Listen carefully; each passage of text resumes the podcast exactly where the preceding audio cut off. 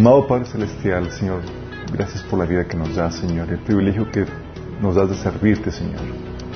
Padre, te ruego que el día de hoy, Señor, prepares los corazones. Te rogamos, Señor, que abras sus ojos, su, su entendimiento, Señor. Que los bendiga, Señor, y que hables través de mí para que la palabra se exprese y se difunda, Señor, de forma clara, Señor, y de forma contundente, Señor, transformando nuestras vidas, Señor, y librándonos de cualquier engaño del enemigo. Te lo pedimos, Señor, en el nombre de Jesús. Esta es la segunda sesión. La, vamos a ver, hoy vamos a enfocarnos en todo lo que tenga que ver con ocultismo. Eh, la sesión pasada estuvimos platicando acerca de la actividad demoníaca y, y estuvimos comentando cómo eh, la problemática no es la actividad de Satanás ni la actividad de los demonios, porque Dios nos ha dado todas las herramientas que necesitamos para poder vivir como Él quiere, para que podamos vencer en medio de cualquier situación y que podamos utilizar a Satanás para nuestro beneficio. ¿sí? Habíamos comentado que la única razón por la cual Dios deja libre todavía eh, a Satanás es porque le saca provecho. ¿sí? Y no es como algunos piensan que ah, es un mal necesario. No, no es necesario, pero es un mal aprovechado. Sí, Satanás es un mal aprovechado. Entonces, eh, la vez pasada comentamos acerca de, cómo la ignorancia es lo que le permite al enemigo ganar terreno en nuestras vidas. Y hoy vamos a, y de las cosas que habíamos comentado, eh, vimos la definición de ocultismo, vimos la definición de, maldición, vimos la definición de perturbación. Son las formas típicas en las cuales eh, se lleva a cabo la actividad demoníaca en nuestras vidas. Obviamente estamos haciendo un lado la la actividad de, la tentación, que es algo normal en todas las personas. ¿sí? Eh, pero la actividad, eh, cuando hablamos de actividad demoníaca nos estamos eh, enfocando en esos tres aspectos, la perturbación, la posesión y la maldición. Y habíamos platicado que, lo, que una de las cosas que abre, que lo que abre puertas es el pecado. ¿sí? Habíamos platicado que el pecado es lo que abre puertas, pero no todo pecado abre puertas. Hay de pecados a pecados. Habíamos, visto, habíamos comentado que eh, pecados por su, por su tipo, ¿sí? Eh, y por su eh, recurrencia ocasionan la apertura de, puertas y a, posición demoníaca. Y habíamos platicado cuando, si es la primera sesión que, si es la primera vez que sintonizas aquí, habíamos platicado que la posición demoníaca normal es una posición demoníaca parcial, no es como que estás, que el demonio toma control de tu vida y tu cuerpo y andas ahí todo poseído caminando ahí por las calles eh, como el, de, el endemoniado de, como zombie o el endemoniado, de Gadareno, ¿no? No, este no es así. Típicamente toma un control de alguna área de tu vida desde dentro de ti y controla ese, ese aspecto de tu vida o se manifiesta en algunas situaciones en particular que habíamos comentado la sesión pasada. Pero entonces, ¿qué es lo que abre puertas? Sabemos que es el pecado, pero no todo tipo de pecado. Habíamos platicado que uno de los, tipos de pecado que abre puertas es el ocultismo. Y hoy quiero que enfoquemos en toda la cuestión de actividad demoníaca, sí, de ocultismo. ¿Qué es lo que es el, qué es el ocultismo y cómo opera, sí? De hecho, habíamos terminado la sesión pasada con, eh, con aclarando que Dios tiene el, monopolio de la, provisión espiritual. O sea, tú quieres que Él es el que tiene la prerrogativa para que acuda solamente a Él como proveedor espiritual. ¿sí? Y ocultismo, entonces, eh, tiene que ver con el acudir a otro ente espiritual para que te provea o que te ayude, ¿sí? Alguna, alguna situación.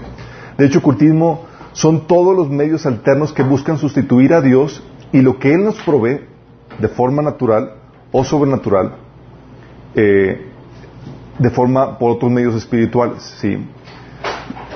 Y cuando acudes a otro, sustituto, estamos hablando de ese sustituto que reemplaza a Dios siempre toma la forma de un ídolo, ¿sí?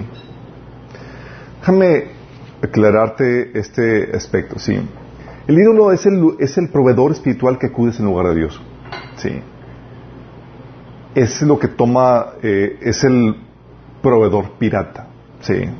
Cuarta, ocultismo son todos los medios espirituales alternos que buscan sustituir a Dios y lo que nos provee de forma natural o sobrenatural. ¿Hay cosas que Dios nos provee de forma natural? Sí, claro, por medio de la, de la agricultura, el trabajo y demás.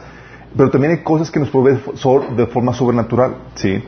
todos los medios naturales sabemos que provienen de Dios. Los sobrenaturales o espirituales pueden provenir de Dios o de Satanás. Nada más hay dos fuentes. El ocultismo son todas las prácticas que conllevan al acudir a un proveedor espiritual alterno que reemplaza a Dios y ese toma la forma de un ídolo. ¿sí? El ídolo es el proveedor espiritual al que acudes en lugar de Dios. ¿Sí? ¿Por qué, ¿Por qué decimos que es un ídolo? Es un ídolo porque habíamos comentado, ¿te la sesión pasada? Que Dios tiene cualidades únicas como omnipresencia, omnipotencia, eh, este, y otras cualidades eterno y demás que, solamente corresponden a Dios. Esas cualidades lo llevan a tener funciones únicas y también eh, lo llevan a tener demandas únicas, funciones únicas como que es el único creador, eh, Él es el único que, que escucha y atiende todas las oraciones y demás. ¿sí? Entonces cuando, cuando decimos que es un ídolo es porque tú acudes a otro proveedor espiritual y lo elevas falsamente al nivel de Dios al darle atributos espirituales y tratos que solamente corresponden a Dios. ¿Sí? Por ejemplo, a ver si lo tengo aquí. Cuando le oras a otro ente espiritual que no es a Dios, o le invocas, le atribuyes omnisciencia. Porque estás, crees que te escucha y que te atiende en cualquier lugar donde estés y atiende un montón de oraciones de todos aquellos que lo invocan. ¿sí? Le atribuyes omnisciencia y omnipresencia. Es decir, crees que puede escuchar tus oraciones en cualquier lugar donde estés. Entonces, cuando tú estás acudiendo a otro, tú lo estás elevando al nivel de Dios, dándole una cualidad que solamente Dios tiene. Cuando esperas que te ayude, le atribuyes omnipotencia. Crees que tiene el poder para contestarte.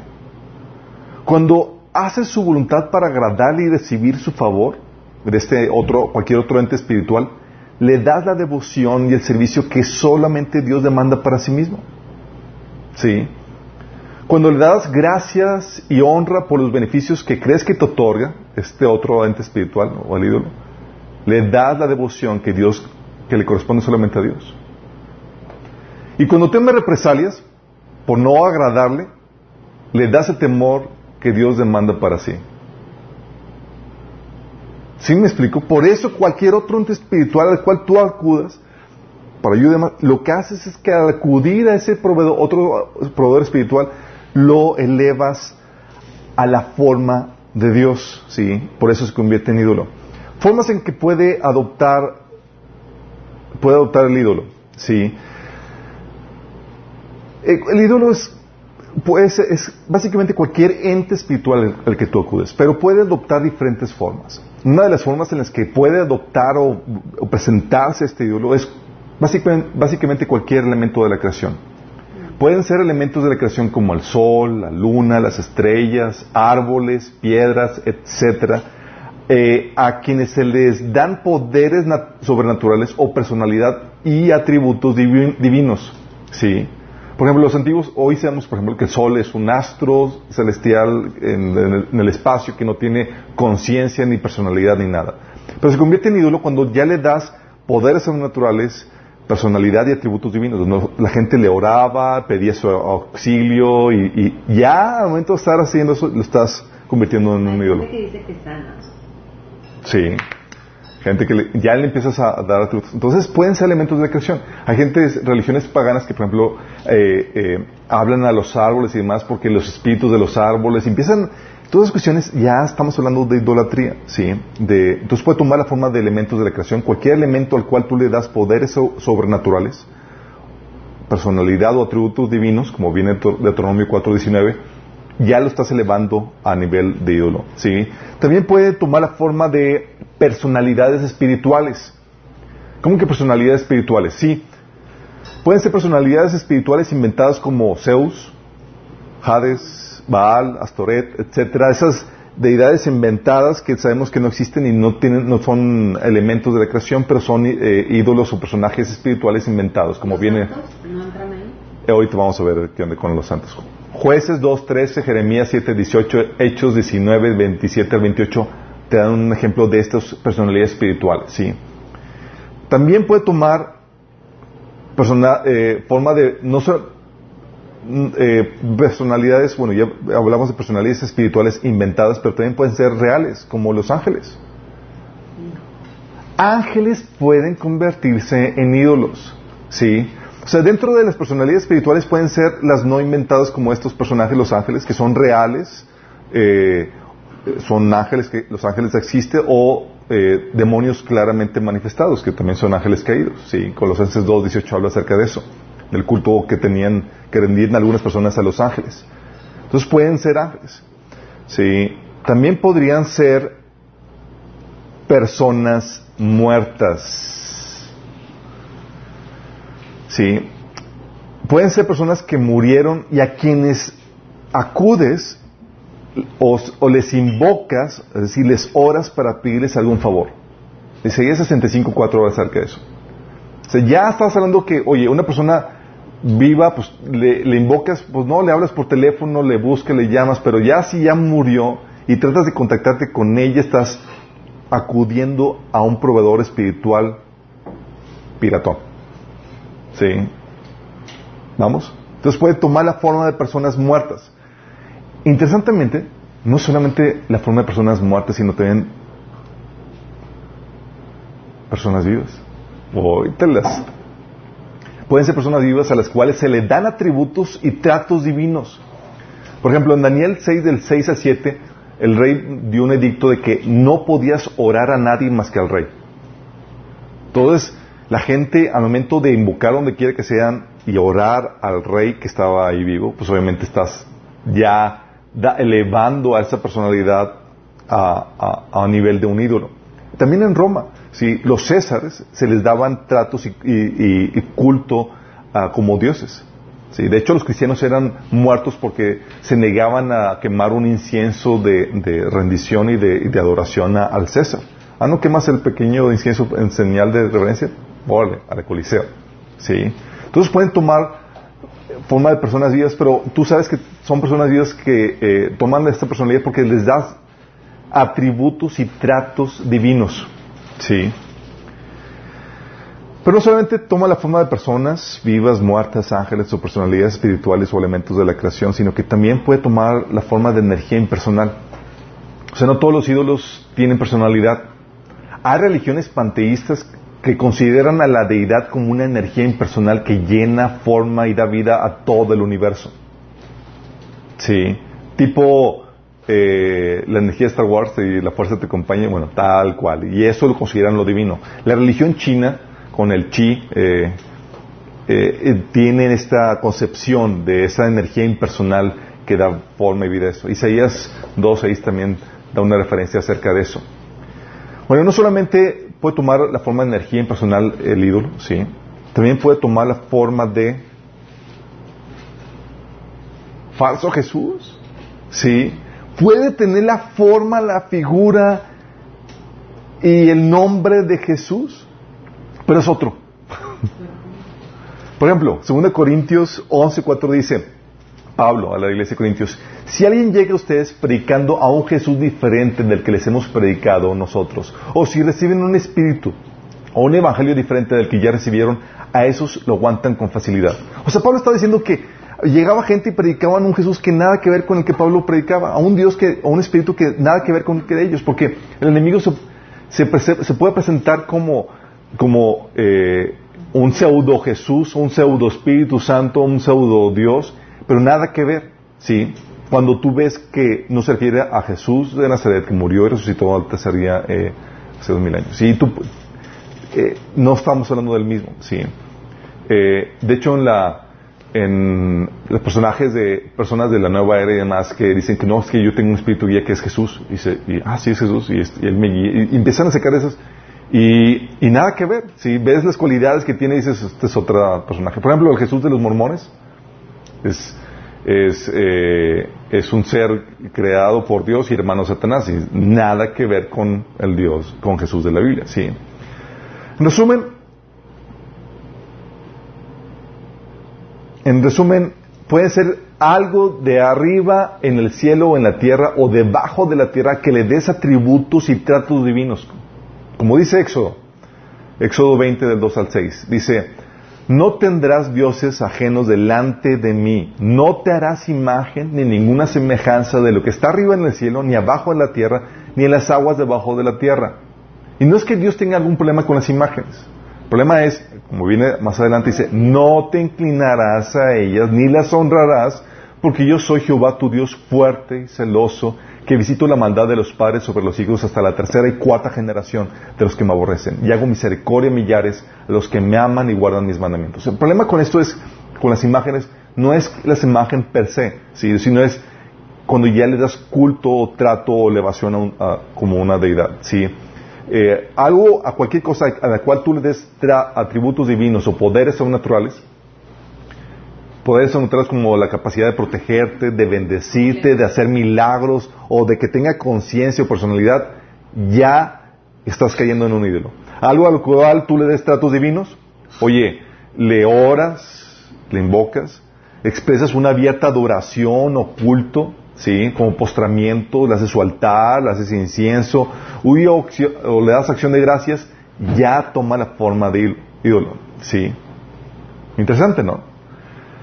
Gente que dice, bueno, ¿y, el dinero? La Biblia también dice que, eh, que podría ser, que, que Dios dice que eh, puede ser un ídolo también. Bueno, déjame comentarte que el dinero y las cosas materiales, aunque pueden volverse un ídolo cuando se convierte en aquello en lo que más amas, tal idolatría no se considera práctica ocultista, pues no se le atribuye poderes espirituales al dinero. O sea, no se le atribuye milagro, ni conciencia, ni personalidad, ni va acompañada de prácticas espirituales. o sea, no le oras, no le invocas, no le das una abierta adoración o acción de gracias. ¿sí? Al contrario, se sabe que es algo material sin personalidad, ni comprensión, ni poderes espirituales, ni poderes sobrenaturales. La devoción al dinero solo se manifiesta como una actitud interna expresada con, en prioridades equivocadas. No es idolatría abierta. ¿Sí me explico? Sí. Entonces, eh, ahí en ese caso dice Colosenses 3.5, dice, no sean ávaros, pues la, la persona ávara es idólatra porque adora las cosas de este mundo no es, no es idolatría ocultista, es un problema de que ama otra cosa, otro, a otro objeto en la creación más que a Dios. ¿sí? Ahí es ahí por eso que Jesús, Jesús decía en Mateo 6:24, nadie puede servir a dos señores, pues menospreciará a uno y amará a otro, o querrá mucho a uno y despreciará al otro. No se puede servir a, la vez a Dios y a las riquezas.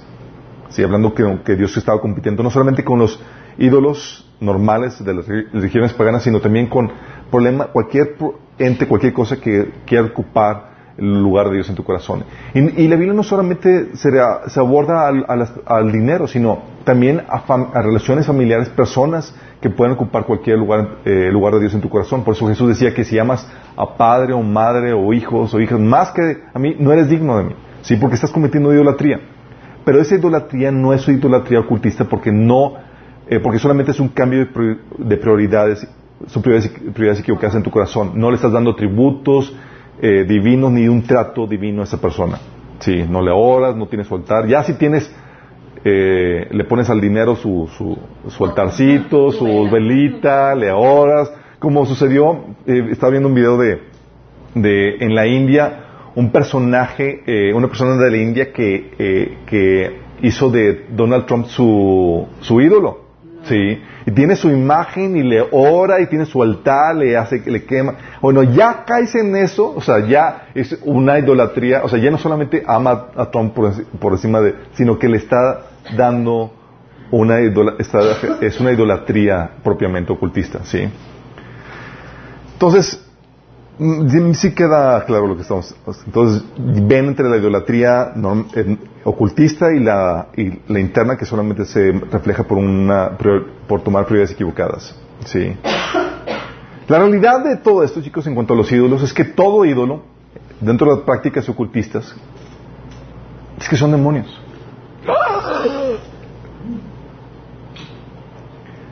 Deuteronomio 32, 17 dice que le despertaron a celos, dice Dios, que despertaron a, celos a Dios con los dioses ajenos.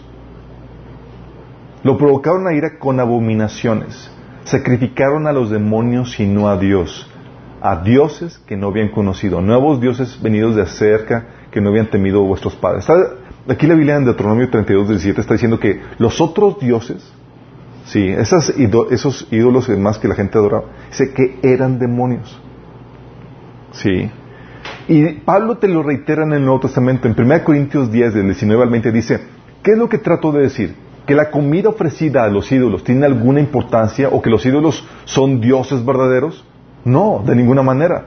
Lo que digo es que esos sacrificios se ofrecen a los demonios y no a Dios. Y no quiero que ustedes tengan parte con los demonios.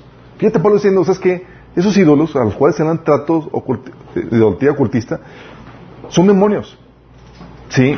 Dices, ¿cómo puede ser? O sea, si, si eh, consulto a mis, a mis antepasados muertos y si y hay gente que dice, es que pero era, era la voz de mi abuelito que, o, eh, y empezaban a sacar, dices, dices, ¿cómo puede ser que tenga la forma de, de, de, algún santo, de alguna situación así bonita, de algún personaje. Según Corintios 11, 14 te dice que, que eso es posible porque Satanás mismo se disfraza. Y una de sus disfraces son como ángel de luz. Ahí viene, en ese pasaje. Entonces, cuando tú das cuenta que los entes demoníacos tienen la capacidad de disfrazarse, es en la torre.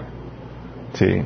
Porque pueden fácilmente engañar a las personas. Pueden presentarse como tu antepasado, como tal personaje.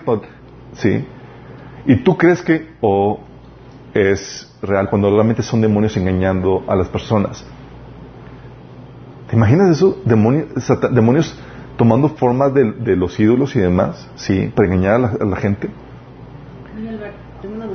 Muchas veces dicen que cuando las personas ya están cerca de la muerte ven a familiares y a la mamá. ah, hay personajes que tienen hay personajes que tienen, que tienen, que están cerca de la muerte, que ven a los ángeles o ven familiares que, que son, que están en el cielo y están teniendo visiones celestiales. Pero es una cosa muy diferente a ir a consultar, sí, sí, no necesariamente son demonios, sí. Entonces son, en realidad son demonios. Eh, lo que comentaba, sí, lo que dice Pablo, en 1 Corintios 10, del 19 al 20, que los ídolos, sí, son, lo que sacrifican los ídolos son, lo ofrecen realmente los demonios. Sí, Pablo enseñaba eso. Y ese que llega la pregunta, ¿aún las personas muertas? Déjame explicarte qué onda con las personas muertas. La Biblia enseña que las personas muertas no tienen ninguna injerencia en los asuntos de los vivos. Ninguna. Si los espíritus de los muertos no andan vagando en la tierra, chicos. No andan vagando. ¿Sí? Eclesiastés 9.5 dice, porque los vivos saben que han de morir, pero los muertos no saben nada ni esperan nada, pues su memoria cae en el olvido. Lo dice, sus amores, odios, pasiones llegan a su fin, nunca más vuelven a tener parte en nada de lo que se hace en esta vida. O sea, no tienen ya parte, no, tienen, no interactúan en lo que sucede bajo el sol. ¿sí? ¿Por qué dice eh, la Biblia esto? La Biblia te enseña que cuando una persona muere, ¿Sí? Van a la Hades sin poder salir y están en espera del juicio. Las personas que no creyentes. Eh, Lucas 16, del 22 al 31, Jesús cuenta la historia de un pobre llamado Lázaro y un rico que, eh, a donde estaba, a cuya puerta estaba este Lázaro. Dice este pasaje, fíjate lo que dice. Resulta que murió el mendigo, el mendigo mendigo, mendigo. Resulta que murió el mendigo y los ángeles se lo llevaron para que estuviera al lado de Abraham. Es lo que se lo conoce como el seno de Abraham. También murió el rico y lo sepultaron. En el Hades, en medio de tormentos, el rico levantó los ojos y vio de lejos a Abraham y a Lázaro junto a él. Así que alzó los ojos, la voz y lo llamó, Padre Abraham, ten compasión de mí, manda a Lázaro que moje la punta del dedo con agua y me refresque la lengua porque estoy sufriendo mucho en este fuego. Pero Abraham le contestó, hijo, recuerda que durante tu vida te fue muy bien, mientras que a Lázaro le fue muy mal. Pero ahora a él le toca recibir consuelo aquí y a ti sufrir terriblemente. Además de esto, hay un abismo entre nosotros y ustedes, de modo que, que quiere pasar de aquí para allá no pueden, ni tampoco pueden los de allá para acá. Él respondió, entonces te ruego, Padre, que mandes a Lázaro a la casa de mi Padre para que advierta a mis cinco hermanos y no vengan a ellos también a este lugar de tormento. Pero Abraham le contestó, ya tienen a Moisés y a los profetas, que les hagan caso a ellos. No les harán caso, padre Abraham, replicó el rico. En cambio, si se les presenta uno de entre los muertos, entonces sí se arrepentirán.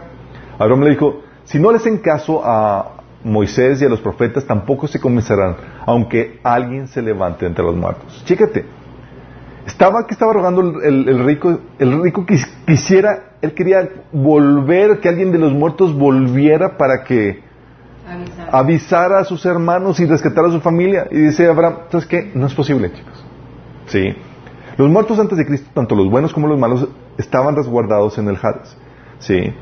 Eh, hoy, obviamente, eh, la gente ahorita que eh, los, los muertos que murieron, que después del, perdón, después del, um, del sacrificio que hizo Jesús por nosotros, Jesús se llevó a los muertos que estaban en el lado del Hades y se los llevó a la presencia de Dios, porque ya se había efectuado la redención, ya nos había purificado para poder estar en la presencia de Dios. Efesios 4 del 8 al 10 dice, pero eso, por eso las escrituras dicen, como cuando ascendió a las alturas se llevó a una multitud de, eh, de cautivos y dio dones a su pueblo. Pero fíjese que dice ascendió. Sin duda eso significa que Cristo también descendió a las profundidades de la tierra.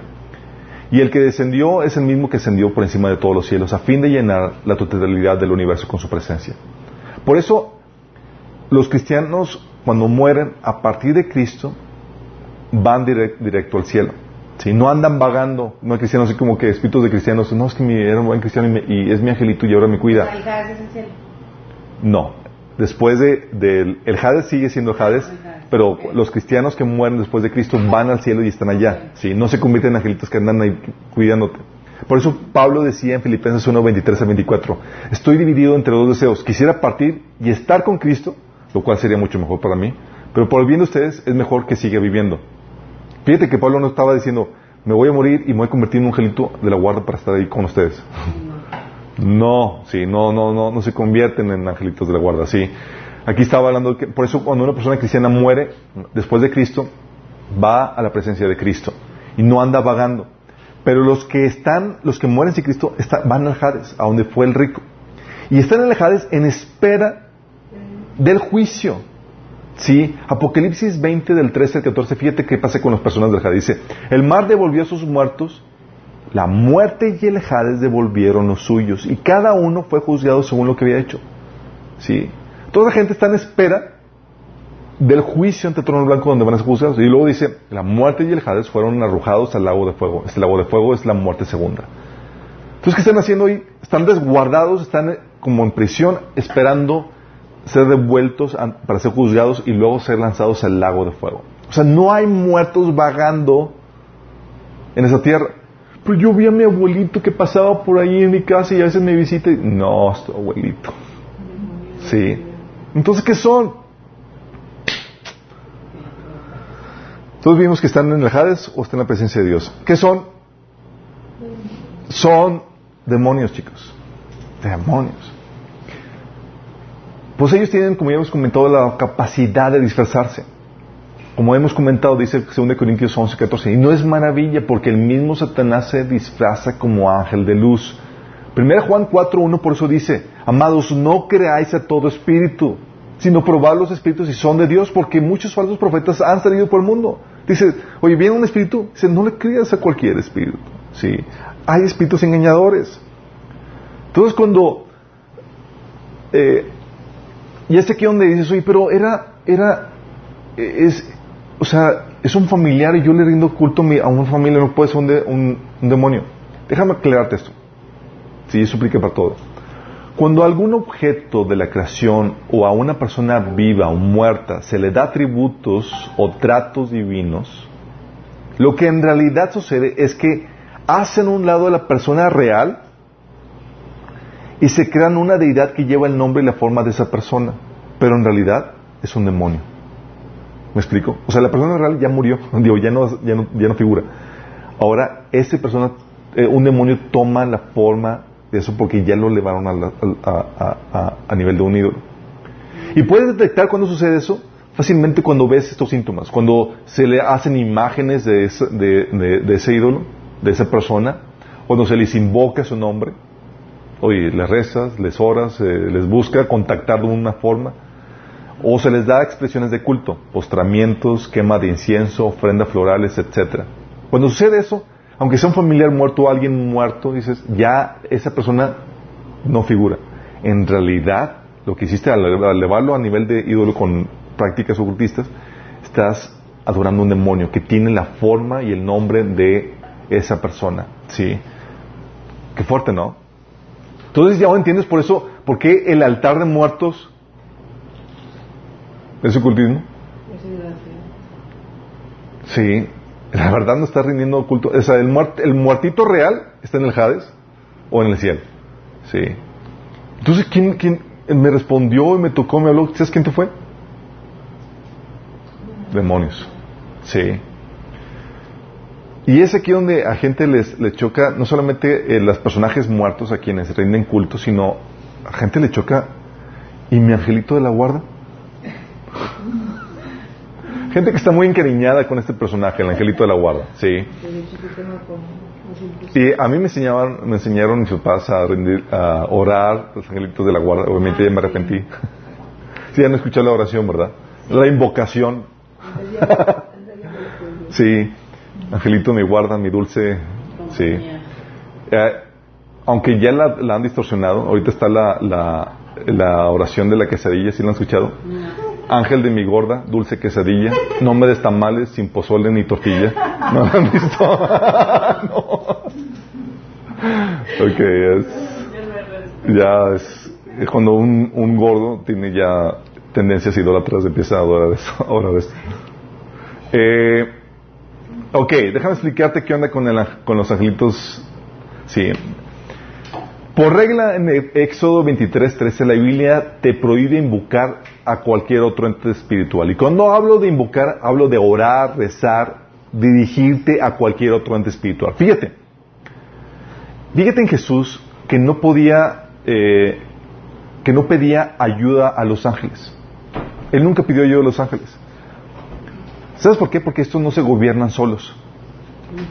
No podrían, ellos no podrían hacer nada por ti si Dios a quienes están sujetos no se los ordena. Sí. Por eso Jesús tú ves en Mateo 26, 53 el, el, el comentario de Jesús cuando le dice a Pedro, dice, ¿acaso piensas que no puedo orar a mi Padre y que Él no me daría más de 12 legiones de ángeles? Fíjate, ¿quién oraría? Al Padre. O sea, no es como que ángeles, vengan a mi socorro. No, no, no estaría hablando a los ángeles, porque ellos no pueden hacer nada por, por voluntad propia. ¿Sí? Yo lo que, a, lo que le comparo es a los guardias de, eh, ingleses, los que tienen el gorrote ahí, ¿cómo se llama? La, la, guardia inglesa, que ellos, por instrucción, ellos no pueden hacer caso a ningún personaje más que a, sus autoridad, a su autoridad. Tú vas y llegas con él y está diciendo guardia y dices, oye, ¿cuál es? Estoy aquí perdido. Tú como dices, ¿cuál es la dirección? Y ellos no pueden hablarte ni pueden hacer nada. ¿Sí? Así están los ángeles. ¿Sí? Por hora instrucción de Dios, ellos solamente responden y hacen eh, ellos no te van a hablar, no te van menos que Dios se lo permita. ¿sí? Entonces, eh, cuando tú oras a los ángeles y eso, no te van a, los que son de Dios no te van a atender, no te van a responder. Si tienes que orar al Padre para que el Padre envíe a sus ángeles. Los únicos ángeles que tienen autonomía para responder o sea lo que les pides son los ángeles caídos. Y no quieres tener nada que ver con ellos. ¿Sí? Oye, pero mi angelito me respondió. no. Bueno, tu angelito tiene colita. ¿Sí? Oye, ni siquiera para que me guíe. No, ni siquiera para que te guíe. Usarlos como tu guía sería suplantar la función del Espíritu Santo que es la de guiarte. Fíjate cómo aún la función de guiarte dices es que, oye, es que yo tengo mi ángel que me guía, pues ya estás haciendo, ya estás acudiendo a un proveedor espiritual pirata porque que suplanta a Dios, porque la función del Espíritu Santo, quien es, Dios, es guiarte. Dice Juan 16, 17, pero cuando venga el Espíritu de la verdad, Él los guiará a toda la verdad, porque no hablará por su propia cuenta, sino que dirá lo que oiga y les anunciará las cosas por venir. ¿Quién es el que guía? El Espíritu Santo. De hecho, Romanos 8, 14 dice que los, todos los que son guiados por el Espíritu de Dios son hijos de Dios. Sí. Oye, y hay gente que dice, pero ¿qué del ángel de Jehová? En el Antiguo Testamento aparece. Bueno, en el Antiguo Testamento eh, el, ángel de Jehová que ordenaba y todo eso, y tomaba las funciones de Dios, tienes que entender que el ángel de Jehová es la segunda persona de, la divinidad, es decir, Jesús antes de, de, ser encarnado. ¿sí? Por eso tú ves el ángel de Jehová que ordenaba y con autoridad y la gente se postraba ante él y toda la cosa. Bueno, entiendes qué sucede cuando sabes que es Jesús mismo antes de ser encarnado. ¿sí? Entonces ya quedó claro lo de la angelito de la guarda. ¿Qué onda con el manejo de energía que hay en el cosmos? Es una cuestión muy sutil en cuestión del ocultismo. ¿sí? Eh, dentro de, la enseñanza ocultista, esta es otra forma en que puede tomar el ídolo. ¿sí? como una energía, un ente así. De hecho, la vez que pasado habíamos comentado de la experiencia que tuve con una amiga que me decía, oye, y siento malas vibras en mi, en mi cuarto. Y de hecho veo cómo se hunde el colchón. Yo, no, hombre, no son Sí, dentro del contexto de nueva era y ocultismo, eh, cuando hablamos de vibras realmente no son vibras, ¿sí? Eh, estamos hablando de eh, lo que en realidad son, son demonios. Que sientas la presencia de demonios y lo sientas como vibras es otra cosa, pero son realmente demonios. ¿sí? Y hoy en día hay muchas corrientes filosóficas que enseñan la existencia de una energía metafísica, es decir, espiritual, que llena y da forma al universo y da forma también a cada ser viviente, circulando de modo polarizante, eh, polarizante y recíproco, como es el yin yang, sí, la energía positiva y negativa. También conocido como el chi, esta energía, así, CHI, sí. Eh, de hecho es muy conocido en la medicina eh, china tradicional, también en el taoísmo y también en el budismo, esa concepción de energía que es eh, metafísico espiritual que, eh, da forma y que da vida a, lo, físico es, es, muy común. De hecho, eh, se conoce como prana en el ocultismo occidental y, y también se conoce así, así como en el yoga. En el hinduismo forma parte esta energía impersonal, forma parte de la, de la deidad impersonal panteísta conocida como Brahman. Sí.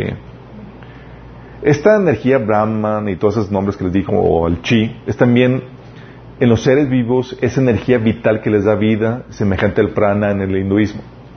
Según esta doctrina, la armoniosa y continua circulación de tal energía mantiene la salud del cuerpo y del alma.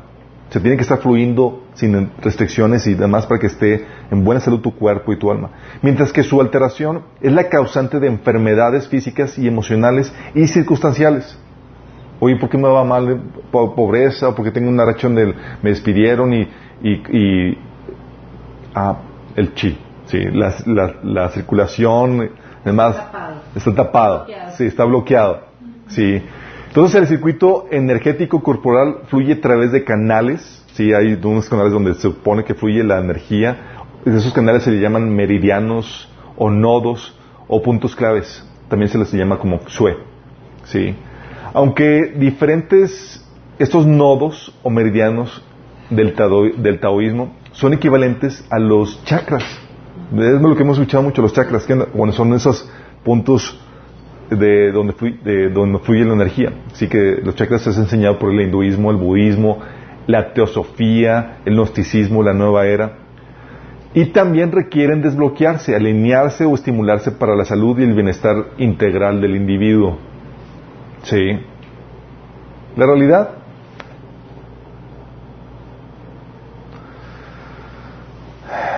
La realidad, chicos, es que si bien los átomos que forman la materia se componen de elementos cargados eléctricamente y los cuerpos de los seres vivos producen calor y energía eléctrica, pero a diferencia de la energía en las corrientes eh, que se dan las corrientes ocultistas y orientales, la energía de los átomos y de la materia es medible, limitada y no hace milagros.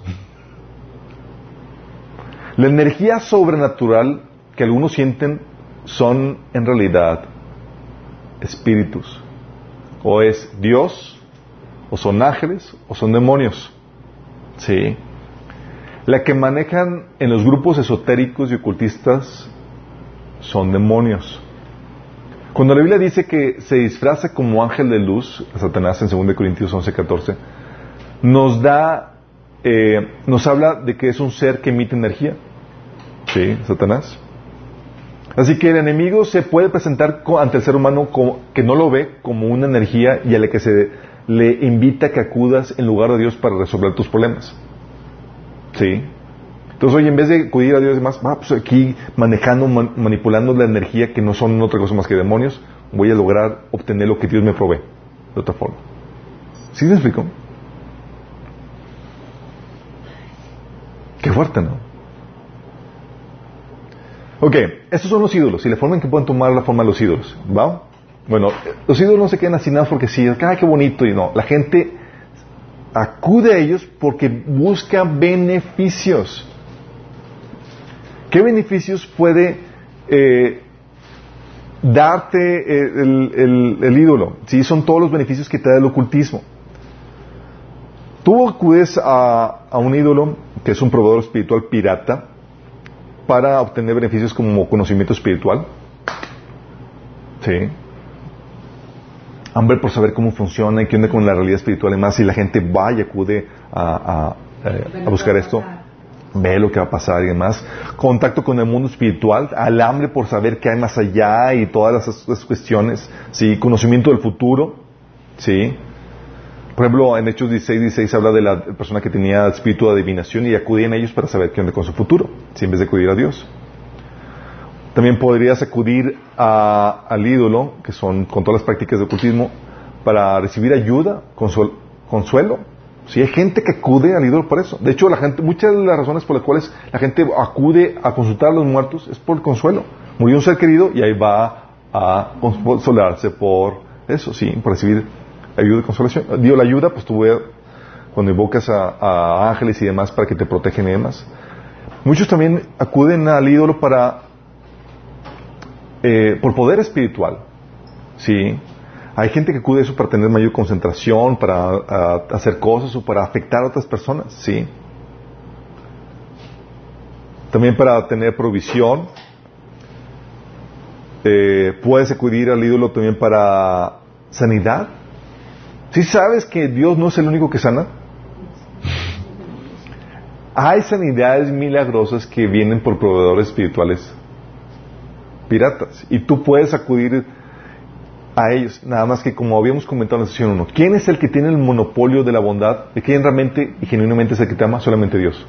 Sí. Entonces cuando tú recibes un aparente beneficio que no es por medio de Dios, es un beneficio engañoso que realmente te va a traer eh, eh, consecuencias destructivas. Sí. Puedes acudir eh, por protección. En cuestión de la sanidad, eso Ahorita vamos a ver las prácticas, sí, pero estas son las, formas o lo que busca la gente cuando va a acudir a estos ídolos.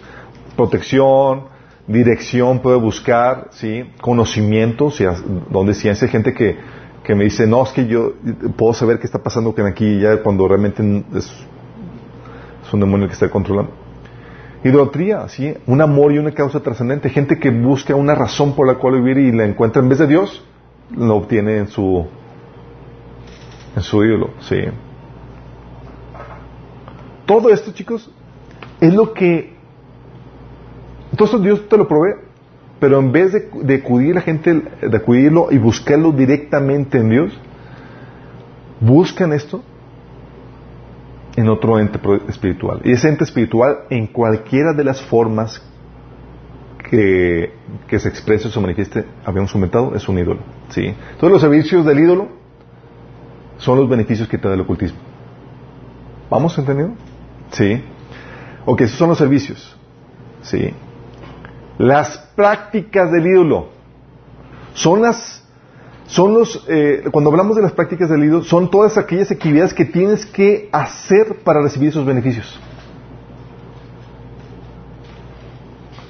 Conocimiento espiritual, por ejemplo. Oye, acudo a libros que son inspirados por otros, por otros ángeles, en el libro de Mormón, Nueva Era, escritura automática, por ejemplo.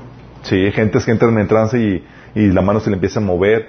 La Biblia negra, libros de brujería, masonería, son libros, son, es conocimiento espiritual que no proviene de Dios. Sí, pero te lo, es espiritualmente inspirado y la gente sabe que es espiritualmente inspirado y dices, ¿de dónde viene? Pues viene del, de lo que sería el proveedor pirata que es el ídolo, ¿sí? Contacto con el mundo espiritual. ¿Sí? ¿Qué prácticas se les ocurre? ¿Sí? Oye, la Ouija, péndulo, Charlie, Charlie. ¿Sí? Ese, ese juito así de, de, de, lápices donde invocan a Charlie, Charlie, son prácticas que, eh, ocultistas que te llevan a tener contacto con el mundo espiritual. Los mediums, ¿sí? ¿Sí saben que son los mediums? Son aquellas personas que tienen contacto con el... Eh, con los muertos, ¿sí? invocar, consultar a los muertos, viaje astral, yoga. ¿Sabes que el propósito del yoga, vamos a ver más adelante eso, el propósito del yoga es, unirte con, con esta energía del cosmos y demás y contactarte con, con este, esta deidad panteísta. Eh, meditación trascendental, contacto con ovnis y con alienígenas. Hay gente que ya rinde culto a los alienígenas, especialmente con todas esas series de televisión que fomentan eh, la existencia de alienígenas en el pasado. Entonces, contacto con el mundo espiritual. Tengo hambre por saber del más allá y demás. Que lo sí. Formas esotéricas o ocultistas. Oye, conocimiento del futuro. Practicar adivinación, consultar a divinos, lectura de manos, tarot, carta astral, horóscopos, etcétera. ¿sí? Son todas las prácticas que te permiten acceder al beneficio del conocimiento del futuro, pero son prácticas ocultistas. ¿sí?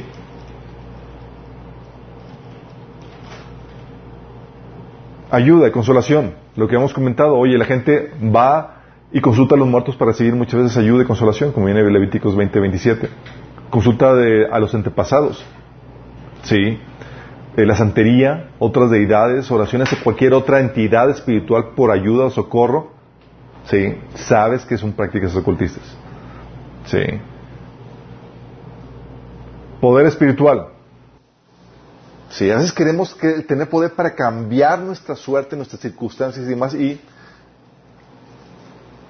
Satanás también te lo ofrece, por medio de la brujería, Blanca o negra es brujería y el que lo hace, el que lo lleva a cabo es son demonios, ¿sí? Y te hacen creer que tú tienes el poder cuando en realidad lo único que están haciendo es que están adquiriendo mayor dominio sobre tu vida para destruirte, ¿sí?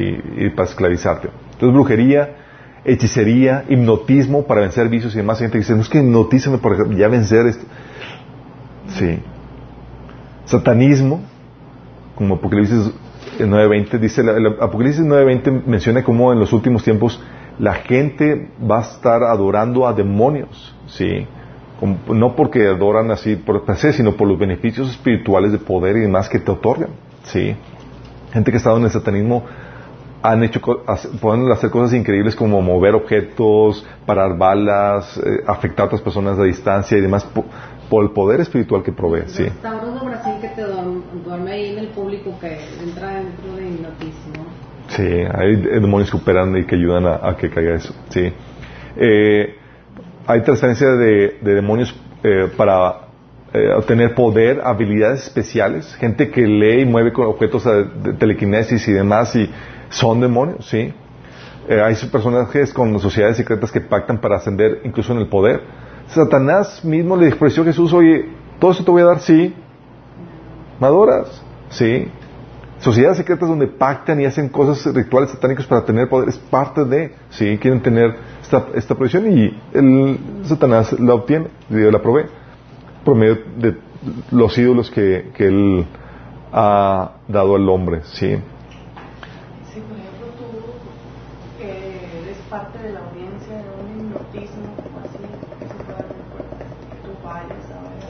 Vamos a ver esas cuestiones.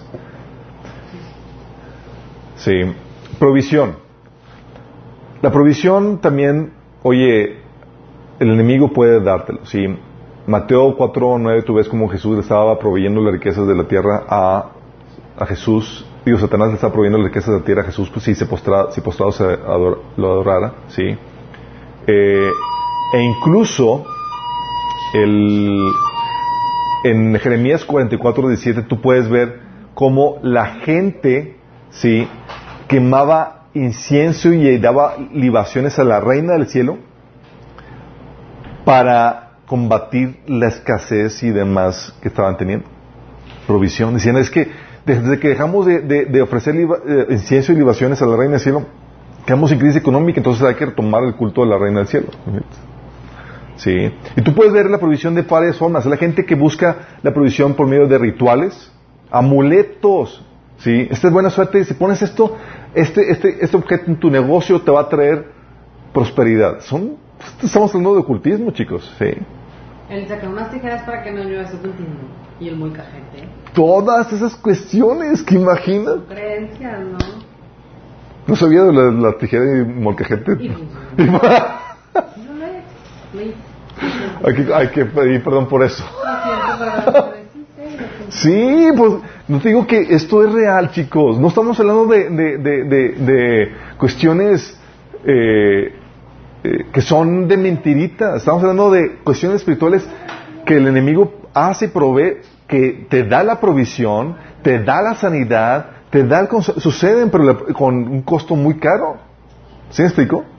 Todos rituales, amuletos, prácticas para traer buena suerte o quitar las malas vibras o traer prosperidad. Sí, hay gente que pone ajos en el negocio, aquí y allá. Así que dices, ¿qué está- ¿pero qué, qué- qué malo tiene el ajo? Pues ya le está dando poder sobrenatural, ya es ocultismo. Pactos satánicos, sí, que buscan para aumentar su.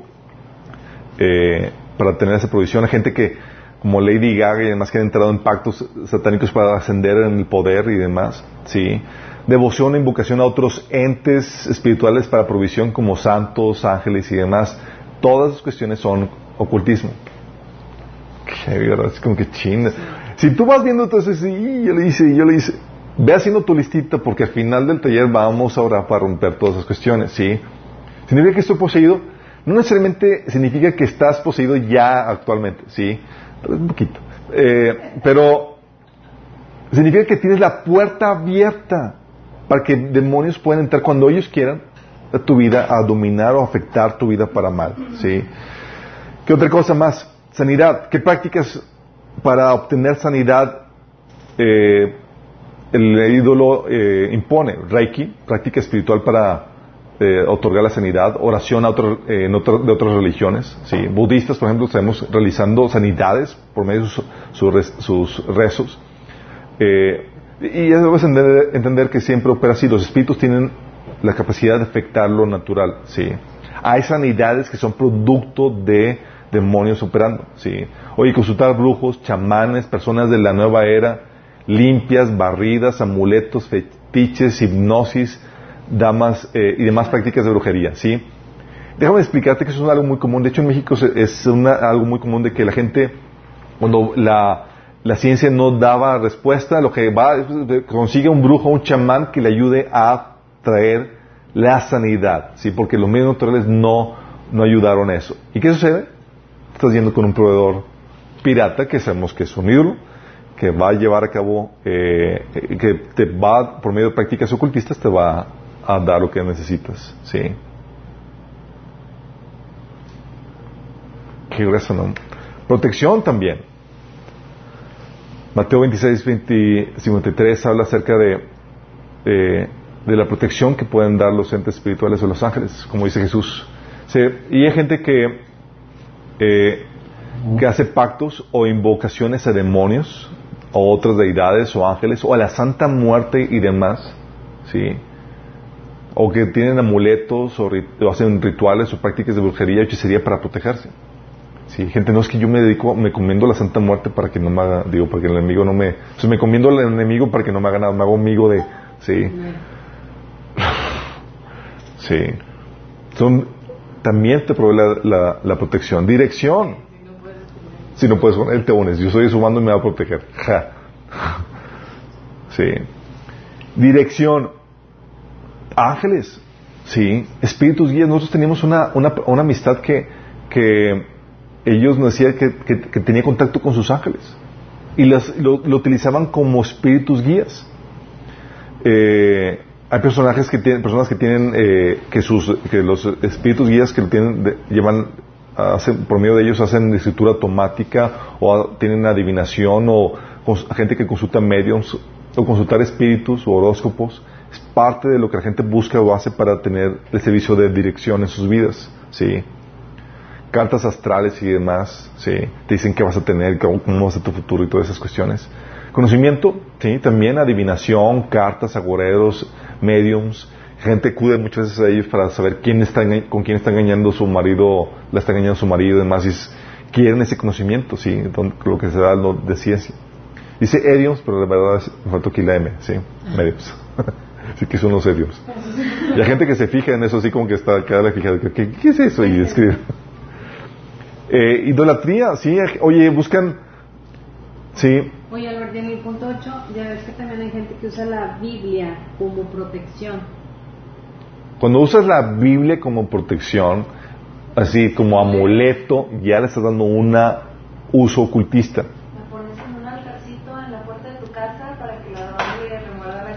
Bueno, sí, tiene una explicación lógica eso, pero hay gente que dice, es que pongo la Biblia, recuerdo una, una, sí, que íbamos eh, en una campaña evangelística en una iglesia donde, eh, estaba ahí de, invitado y todos salimos a evangelizar y demás y la señora dice, no, no, déjame jagar la Biblia en el carro. Y nosotros, pues vamos a evangelizar, vamos a necesitar la Biblia. Y dice, no, pero es que para que, para que, para que mi carro esté protegido.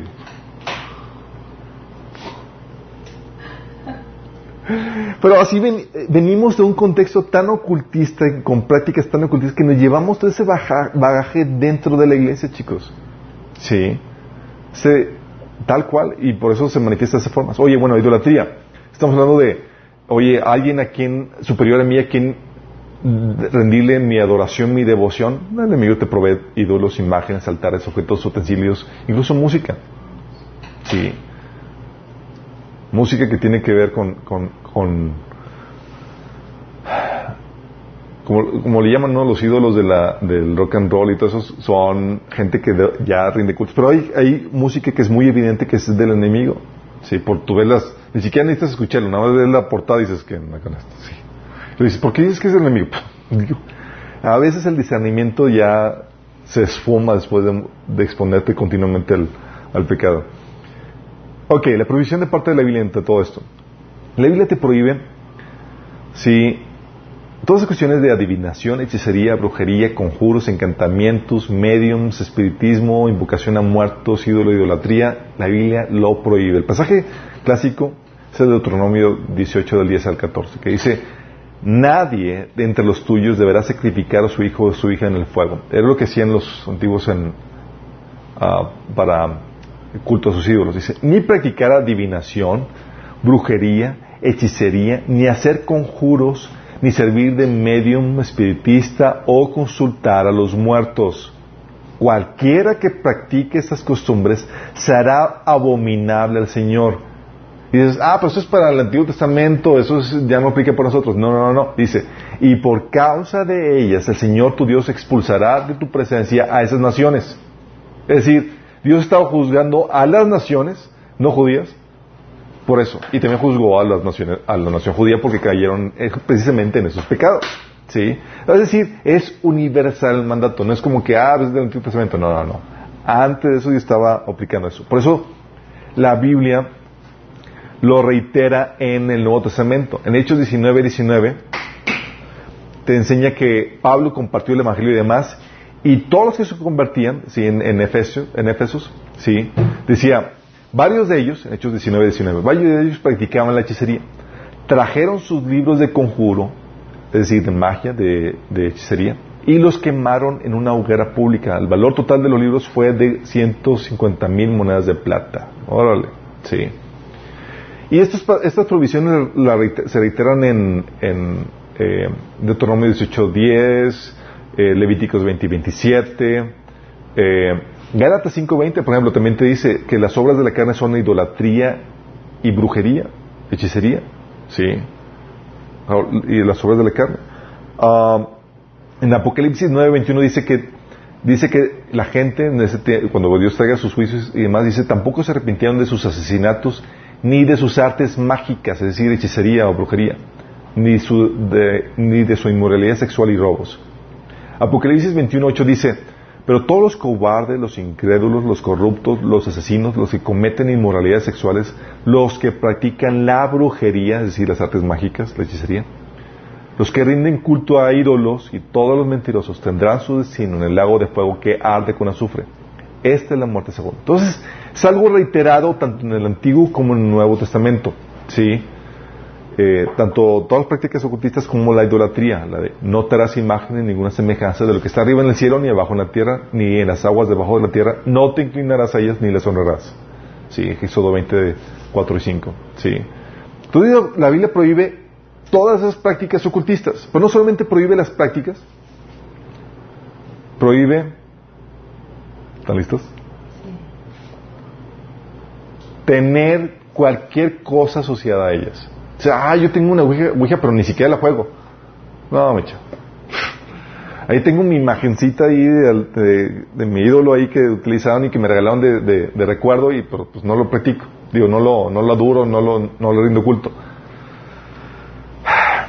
Fíjate lo que dice la Biblia. Deuteronomio 7, 25 y 26 dice, las esculturas de sus dioses quemarás en el fuego. No codiciarás plata ni oro de ellas para tomarlo para ti, para que no tropieces en ello, pues es abominación a Jehová tu Dios, y no traerás cosa abominable a tu casa, para que no seas anatema, es decir, maldito.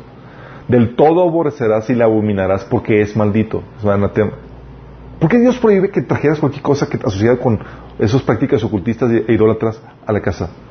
Se dice para que no tropieces con ello, porque vienes con, cuando lo traes, traes a los demonios que conllevan esas prácticas. ¿Por qué? Porque el enemigo tiene, la, tiene el derecho a estar donde están sus cosas.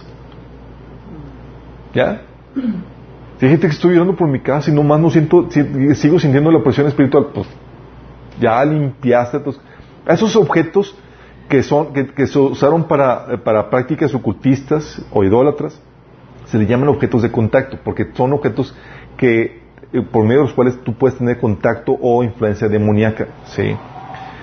Y eso te lo dice Deuteronomio 7, 25, 26 y te lo reitera en Deuteronomio 37, 17 que dice que nadie guarde nada del botín que fue separado para ser destruido. Entonces el Señor alejará de ti su enojo feroz y te tratará con misericordia. Tendrá compasión de ti y te convertirá en una nación numerosa tal como lo juró a tus antepasados. ¿Sí? O sea, era destruir todo eso. Por eso en Hechos 19, 19 ves que los que practicaban hechicería quemaban todas sus cosas ahí. Sí, sus libros y demás. Ahí van los de Harry Potter y todas esas cuestiones. La gente que se indigna, ah, Harry Potter, no. Bueno. Hay ídolos de ellos, sí. Eh, entonces, el tenerlo son, te dan, te dan, eh, das derecho, base legal para que el enemigo esté ahí donde están sus cosas. Y no creas que el enemigo va a estar así como que, así, eh, eh quietecito y haciendo como que para que, eh, nada para que no, no, no molestarte y hago como que no estoy aquí. No. No va a estar monitoreándote así, observándote, no le interesa observarte, quiere influenciarte y quiere afectarte y quiere destruirte. Por eso hay gente que va a lugares cuando hay contaminación, donde hay objetos de contacto y demás, la presencia demoníaca ahí va a estar, va a llevarte a, desincentivarte a buscar a Dios, a que dejes de congregarte, a que dejes de la Biblia, a meter pensamientos, va a permitir actividad demoníaca en tu vida. ¿sí? Pues muy importante tener el ambiente espiritual despejado. ¿sí? Y si tú tienes objetos de contacto o objetos que se utilizaron para el ocultismo o prácticas ocultistas o idólatras, no vas a lograr ese ambiente espiritual despejado. ¿sí? ¿Qué ocasiona el tener, el practicarlo y el tenerlo? Lo que ocasiona. Tenerlo ocasiona perturbación espiritual. Ya habíamos comentado que es perturbación espiritual, es una eh, que afecta tu, tu, mente y tus emociones, esos demonios. ¿sí? Eh, es un ataque por fuera, perturbación. Y también maldición porque empiezan, pueden traer eh, estragos en cuestión físico, trayendo enfermedades o eh, eh, pobreza o eh, rachas de, mala suerte, cuando la verdad es maldición. ¿sí? Tener en tu casa esos objetos diseñados en prácticas ocultistas es lo que ocasiona. Y con objetos, estamos hablando de estatuas, imágenes de ídolos o personajes que son objeto de culto. Oye, pero yo no rindo culto. ¿Son personajes de objeto de culto? Sí, y eso ha pasado mucho con personas que van de viaje y que le regalan típicamente que van a las playas. Y aquí un amigo nos comentaba de, que había ido a la playa y trajo sus artesanías típicas, de artesanías. Y dice, y estábamos justamente viendo un taller de perturbación. Y cuando vimos esto, se cuenta, ching, dice, les costó, le costó una buena lana la artesanía, muy bonita y demás, pero era la diosa de la fertilidad y la diosa de no sé qué otra cosa. Dice, pero no es artesanía, sí. Y la ignorancia, chicos, se da no solamente entre nuevos convertidos, sino entre pastores. Recuerdo a personas, estaba, una vez fui a visitar a la casa de un pastor en, Canadá y tenía en su, en, en, el marco de su entrada al, al, recibidor el, el calendario azteca. Sí. Saben que el calendario azteca es todo lo que conlleva la práctica ocultista. Si era, si mira que compré y todo presumiéndome la, las artesanías mexicanas se compró. Y yo, uy, en serio, no. Sí.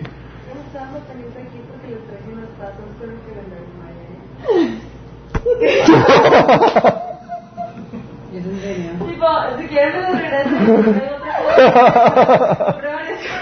¿Es en serio? ¿Dónde estás? Nos reímos porque nos, nos, acaban de traer un regalo, un souvenir con unas tazas con el calendario maya. Y justamente... O sea, eso no. Estaba muy bonito. No, bueno, okay. yo me otra cosa. Qué vergüenza, eh. Ahí lo cerrado. Y así que. ok, bueno.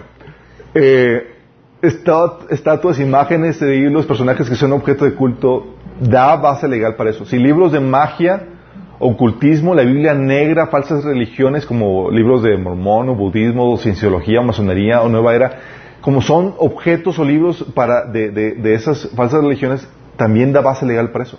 Tener amuletos, cosas que utilizas para tu protección o buena suerte, incluso amuletos cristianos, como los que venden a Méndez, ¿sí? Que son así como que mascadas de que si tú lo tienes va a desatar Dios bendición, prosperidad y no sé qué otras cosas. Son amuletos, ¿sí? ¿Sí? Utensilios como cartas del tarot, altares, ouija, incluso música dedicada al enemigo. Música dedicada al enemigo no tiene que ser música satánica, heavy metal o músicas de adoraciones paganas. Si hay músicas de esas celtas que son así para tranquilizarte, que son música dedicada a los dioses de la naturaleza, la madre de la naturaleza y cosas por el estilo. Sí. Son objetos que causan eh, perturbación o maldición al tenerlos. Sí. Gente que, por eso es muy importante ser diseñado en esto. Gente que va de viaje y trae sus souvenirs, sus y traen esas cosas. Oye, llega gente, por si te tengo que avisarle a un amigo, porque eh, tengo un amigo cristiano y todo eso que tiene su, su, su dragón chino, así que compró y te dice. y, y forma una parte, un adorno muy importante dentro de su, de su casa. Y tengo que avisarle, obviamente, mandarle el video. Pero bueno. Eh, sí, pendiente por. Ok, entonces perturbación y posición digo, perturbación o maldición es tener esos objetos en, eh, tu casa, ¿sí? Posesión, realizar las prácticas ocultistas o solicitar el servicio a quienes realizan. Yo no hice la brujería, yo nada más fui con la bruja y ella me lo hizo. lo mismo, chicos, sí. Como dice, tanta culpa tiene el que mata a la vaca como que le jala. La pata. Sí. Oye, invocación a cualquier otro ente que no sea Dios o Jesucristo, por ejemplo, el orar a los muertos. Ya con eso diste base legal para, para ello. ¿sí? Eh, adivinación. Lees tus horóscopos. Ah, pero yo no los leo, pero no los creo. Practicas la lectura, la adivinación, ¿sí? aunque no lo creas. Carta astral, tarot, practicas hechicería, brujería o incluso satanismo haces conjuros, encantamientos, o tratas de contratar a alguien que los haga por ti, o eres medium o canalización, o busques a alguien que, lo, que sea medium o que haga ese trabajo de canalización. Practicas espiritismo con, como Charlie, los juegos de Charlie Charlie, niños, sí, haciendo eso. Y funciona, chicos. De hecho, sucedió en noticias de los niños de la escuela que estaban practicando Charlie Charlie todos con ataques epilépticos yendo, yendo a, a, hospitalizar, ¿sí? La Ouija y demás. De hecho, el de la Ouija, chicos, eh, ¿conocen la famosa película de El Exorcista? Está basada en un hecho real, ¿sí sabían? Y fue de una persona, de una persona que, que cayó en ese estado por practicar o jugar a la Ouija. ¿Se imaginan eso? Eh, Idolatría también es, otra, es una práctica que puede llevar a la, posesión si practicar adoración o veneración de cualquier otro espíritu, practicar rituales o dedicaciones, pactos a, deidades, ¿sí? Eh, también el hacer pactos para riqueza, poder, sanidad con Satanás, deidades, otros espíritus, puede, lo que hace es que abre puertas. No significa que quedes poseído inmediatamente. Tienes puerta abierta para que el enemigo pueda entrar en tu vida y afectarte desde dentro, ¿sí? Esto te da una idea de lo que es cuestión del ocultismo. La siguiente sesión vamos a ver las otras puertas. No son, esta es la puerta principal, sí, que abre puertas a demonios en la vida de cualquiera, cristiano o no cristiano. Pero hay otras puertas que también abren puertas a demonios que vamos a ver en la siguiente sesión. Sí, vamos a también tratar el tema de, eh, ¿puede un cristiano estar poseído? Sí. ¿Sí o no? ¿Cuántos demonios pueden caberle? No. Vamos a ver qué onda cuando sí pueden estar poseídos. Eh, para, en la cuarta sesión eh, vamos a ver cómo se realiza la liberación. ¿sí? Para luego vamos a, ver, chicos, a entrar a ver las formas en las que esas prácticas ocultistas se llevan a cabo en la actualidad con una presentación diferente, para engañarte para que tú caigas en ella sin que te des cuenta. O sea, gente practicando brujería, hechicería y demás sin darse cuenta porque vienen en una presentación diferente. Y eso vamos a verlo más adelante, sí. Pero eh, ahorita quiero terminar con esto y vamos a dar, a terminar con una oración, sí. Amado Padre Celestial, damos gracias, Señor, porque en tu palabra encontramos la sabiduría y el conocimiento que nos Ayuda a pelear la guerra espiritual que estamos viendo hoy en día, Señor. Para no ser víctimas del engaño de, Satanás, Señor. Para que no demos pie ni un solo milímetro, Señor, a Satanás en nuestras vidas, Padre. Pero, Señor, que las personas que nos han sintonizado, los que estamos aquí, Señor, que si hay algo que, Señor, han hecho, Señor, o, puertas que han abierto en sus vidas que no han cerrado, te ruego, Padre, que tú les ayudes a identificarlas, Señor, y que puedan ellos cerrarlas, Señor. Que por lo pronto que ellos puedan venir a tus pies y pedir perdón por ellos, Señor. Te pido, Señor, que tú los lleves en este proceso de liberación en sus vidas. Te lo pedimos en nombre de Jesús. Amén.